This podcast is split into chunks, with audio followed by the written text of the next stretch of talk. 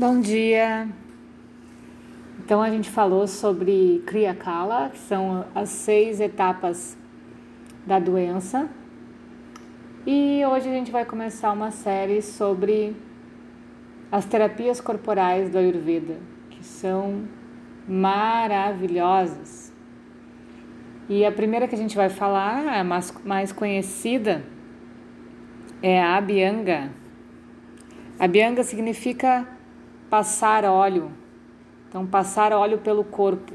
É um processo da terapia Ayurveda. Uh, ele muitas vezes aparece na Dinacharya, que significa as rotinas diárias. A gente já falou em alguns áudios sobre isso. E esse óleo, ele é normalmente aquecido em banho-maria, então ele tem que estar tá morno, e é passado em todo o corpo, da cabeça aos pés. Pode ser medicado com ervas, então, dependendo do equilíbrio que se está prescrito nas orientações, a gente pode fazer óleo de gergelim medicado com manjericão, por exemplo, ou com outra erva. Mas normalmente a gente usa o óleo de gergelim. Essa oleação, essa bianga feita com óleo morno, de uma forma mais firme, né, com mais pressão, rapidez, normalmente feita por um terapeuta, ela serve justamente para trazer saúde para as articulações. Ela nutre os tecidos do corpo. E uma coisa que eu acho fundamental da bianga é que ela desobstrui os esrotas, que são os canais que carregam a energia pelo corpo. O processo normal é que a gente faz a abianga, faz a oleação e aquece um pouco esse, essa pele, esse corpo, ou fazendo exercícios ou num ambiente mais quente, né, para que a, a pele aquecida possa absorver melhor esse óleo e depois toma-se um banho morno. O tipo de óleo pode variar também, assim como medicar esse óleo ou não, dependendo do seu dosha, dependendo do desequilíbrio, né? E não é indicado para todo mundo também, então é interessante falar sempre com um terapeuta para saber quando que realmente é indicado a gente fazer a bianga e que tipo de óleo ou ervas usar nessa bianga. Esses esrotas, esses canais que a bianga abre durante o seu processo, é justamente para remover as toxinas através da pele, derreter esse excesso de gordura que fica bloqueando os canais, esses esrotas hidratar a pele também. E outro motivo pelo qual eu uso a bianga é para trazer relaxamento para o vata. O vata normalmente tem secura, então quando a gente faz o processo de abhyanga, nutre os tecidos do vata e rapidamente volta para o equilíbrio, trazendo até uma mente mais calma. Então a gente usa ele nas rotinas diárias justamente para manter a saúde, para manter a força do organismo com essa pele mais firme, brilhante, nutrida, com os canais desobstruídos, mas também é utilizado uh, em procedimentos que antecedem o Panchakarma, que são procedimentos mais invasivos do Ayurveda. Então, as pessoas são preparadas com a bianga também para. Quando a gente lembra um dos subdoshas de vata que estava relacionado à pele, a gente entende o processo, o sentido do toque e a importância que tem, né? Então, por isso que a gente usa também essa autoolhação para melhorar bastante a percepção física de captação de energia de um vata em desequilíbrio. Então, quando a gente coloca nas orientações lá a autooleação, E normalmente eu falo nos atendimentos que esse é o, é o pulo do gato para equilíbrio de vata. E as pessoas que conseguem fazer entendem o porquê. Ela dá uma sensação de proteção, de estabilidade. Justamente porque você começa a nutrir os tecidos que estão fracos.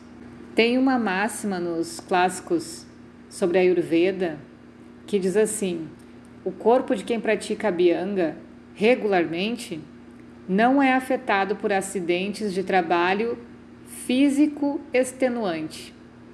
Um Abhyanga diário confere à pessoa boa pele, bom físico e o corpo fica forte, agradável de se ver, tem bom brilho e não é afetado pela velhice.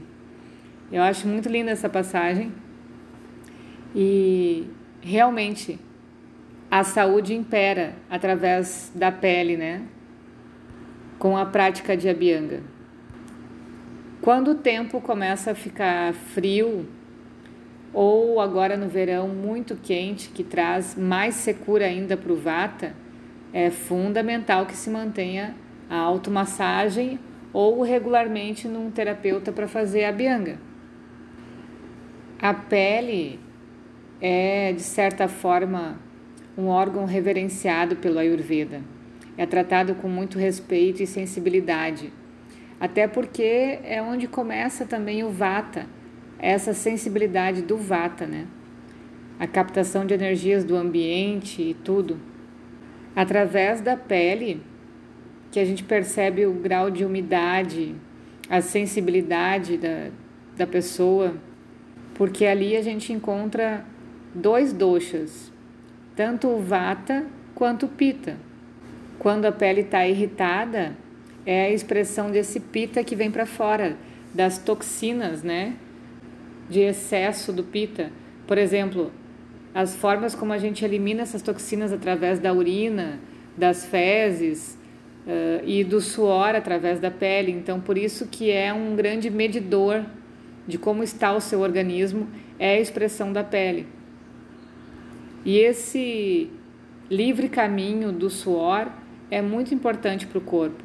Ele precisa se sentir livre, né? E quando a gente coloca produtos na pele que entopem esses poros, uh, dificulta muito a saída do suor, obviamente a gente vai acumulando mais toxinas que não tem por onde sair. Além de que o próprio suor regula a temperatura do corpo. Então, o pita, com produtos na pele que entopem esses poros, não tem aonde remediar a sua temperatura e tem mais dificuldade para isso, né? O que causa mais irritabilidade. E falando nisso também, uh, os esrotas, esses canais que a gente uh, fala que transporta energia, mas também vários outros alimentos.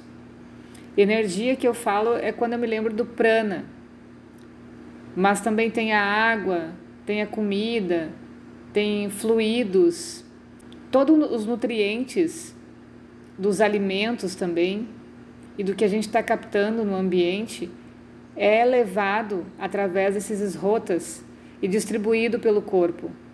Então, dependendo do que a gente come ou como a gente está vivendo, algum desses esrotas podem estar bloqueados. E a Abhyanga é um excelente nutridor desses canais e desobstrui então o que possivelmente possa estar bloqueado. Esses rotas também uh, carregam os sentidos, a informação dos sentidos para o cérebro. E aí a gente consegue assimilar melhor ou não o que a gente está vendo, ouvindo, sentindo. E dessa forma permitir que o corpo expresse com consciência e inteligência o que ele está captando. Essa transformação do que é captado precisa que os canais estejam abertos para que esse fluxo seja leve.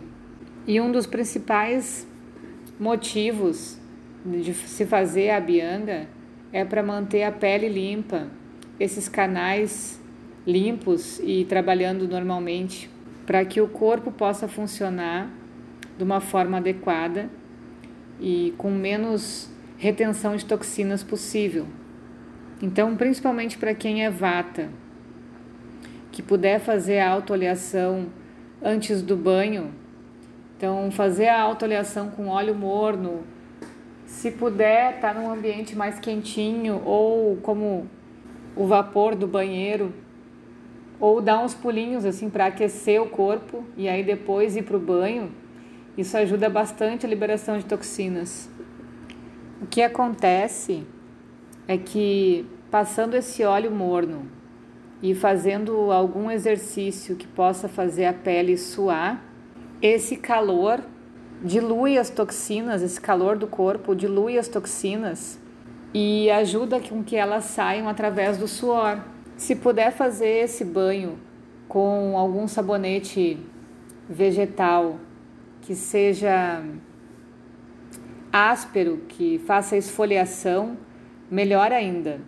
O que a gente aprende é que pode passar um pó seco ou de algumas sementes para fazer uma leve esfoliação na pele, justamente para uh, atiçar, para estimular essa vibração da pele, para que ela capte o, o óleo, para que ela uh, esquente, né? E tenha a sua ação viva. Então pode passar. Eu uso normalmente um sabonete ou esfoliante ou então algum pozinho antes de realmente tomar o banho para para acordar esse tecido da pele, para deixá-la bem nutrida e bem viva. E isso dá uma sensação muito prazerosa, muito boa para a pele. E é claro que não precisa passar produto nenhum depois disso, né? Tomou o banho, se secou, já está pronto. Não precisa passar hidratante e nada que vá entupir a pele. Deixa ela respirar normalmente. Com isso, a gente melhora bastante a hidratação da pele, a digestão, a clareza e o foco na mente. Então, nada mais é preciso para deixar essa pele viva, nenhum produto caríssimo do que um bom óleo e uma abianga, certo? Se tiverem dúvidas, é só chamar. Beijo e um bom dia.